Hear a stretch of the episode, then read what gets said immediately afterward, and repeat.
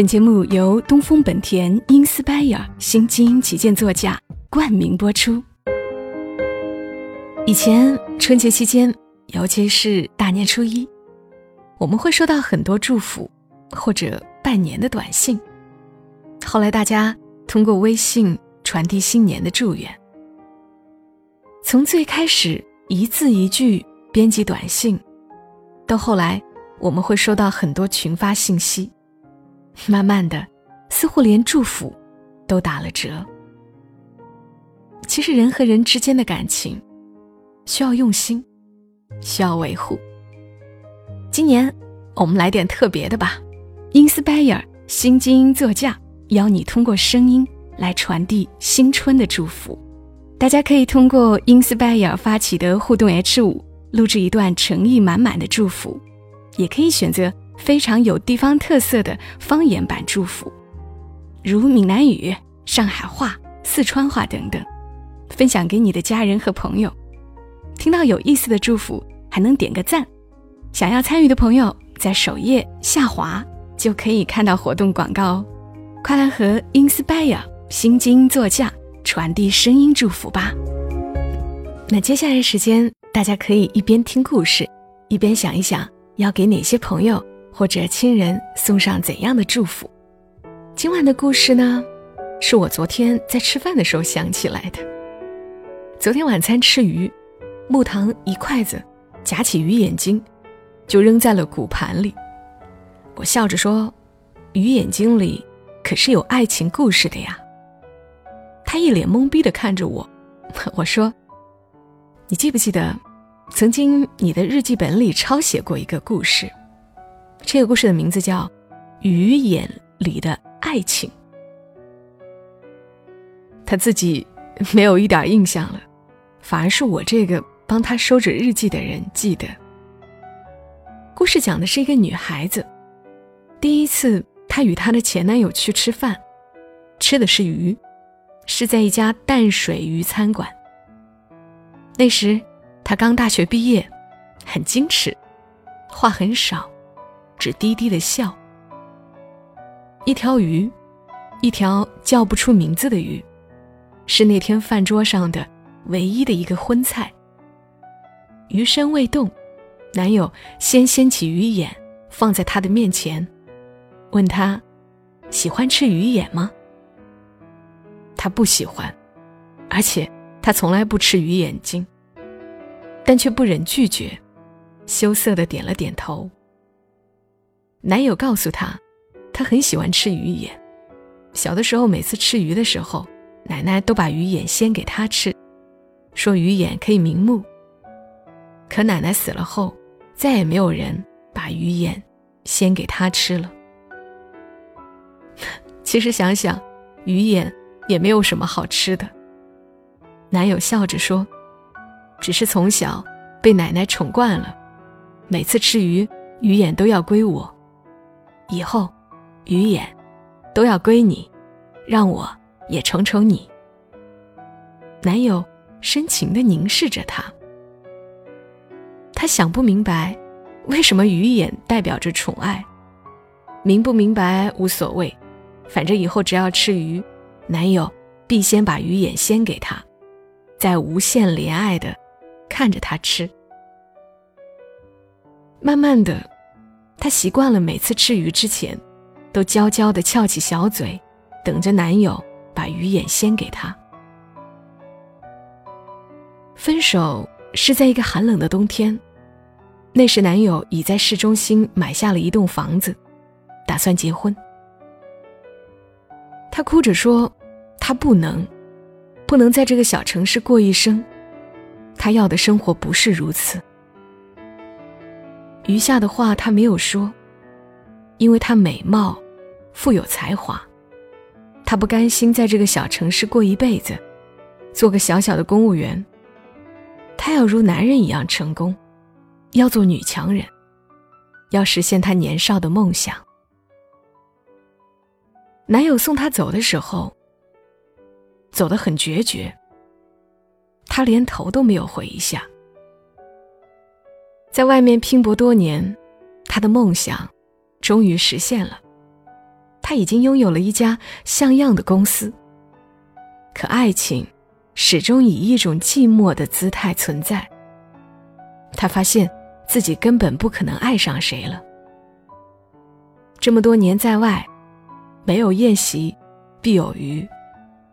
可再也没有人把鱼眼先给他吃了。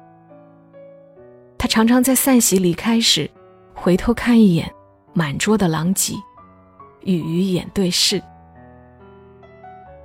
一次特别的机会，他回到了他从前生活过的小城。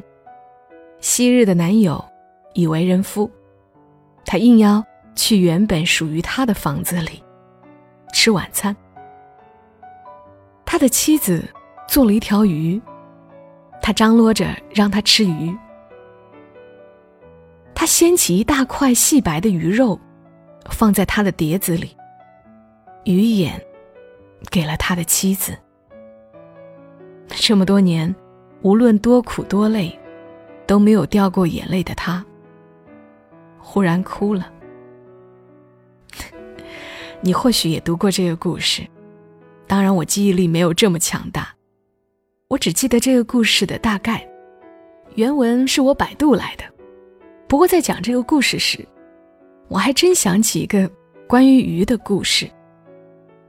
春节家家户户都要做鱼吃，不如我也来给你们讲一个跟鱼。有关的故事吧。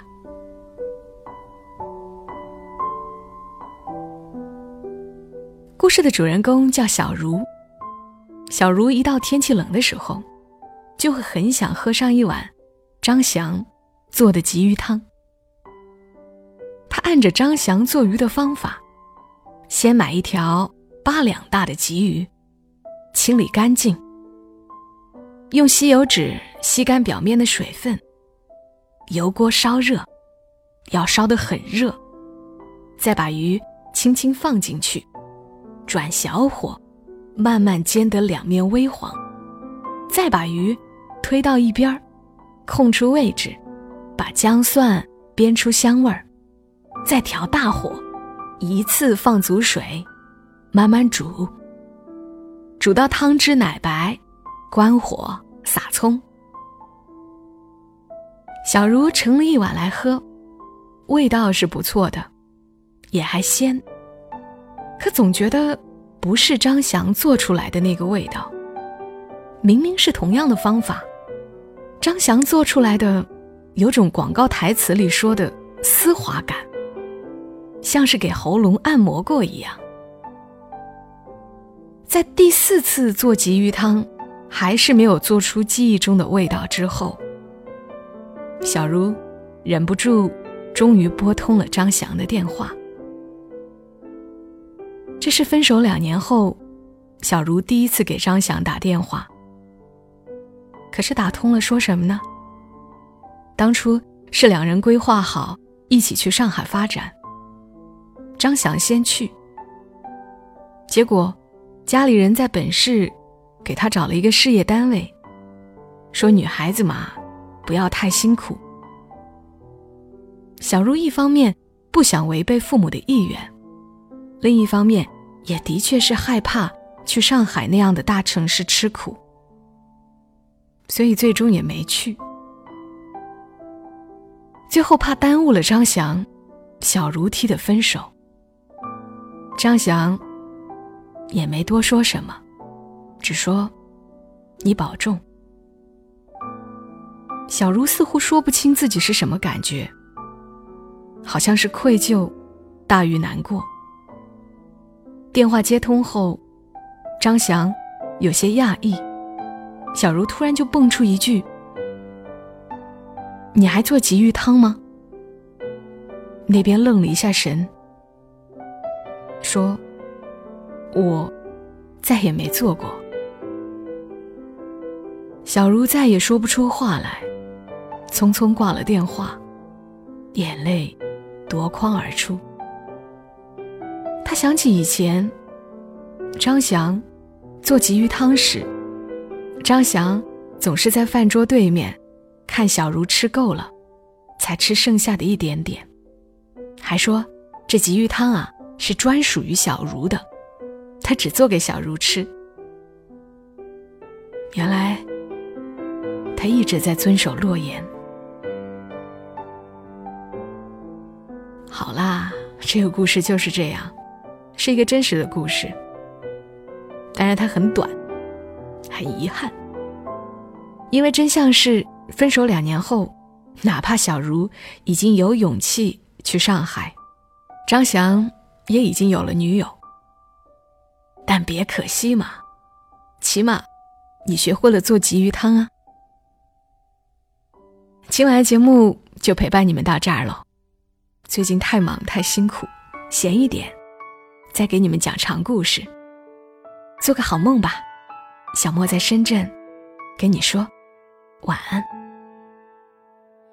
以为只看小说就能看到爱的颜色，这算是什么生活？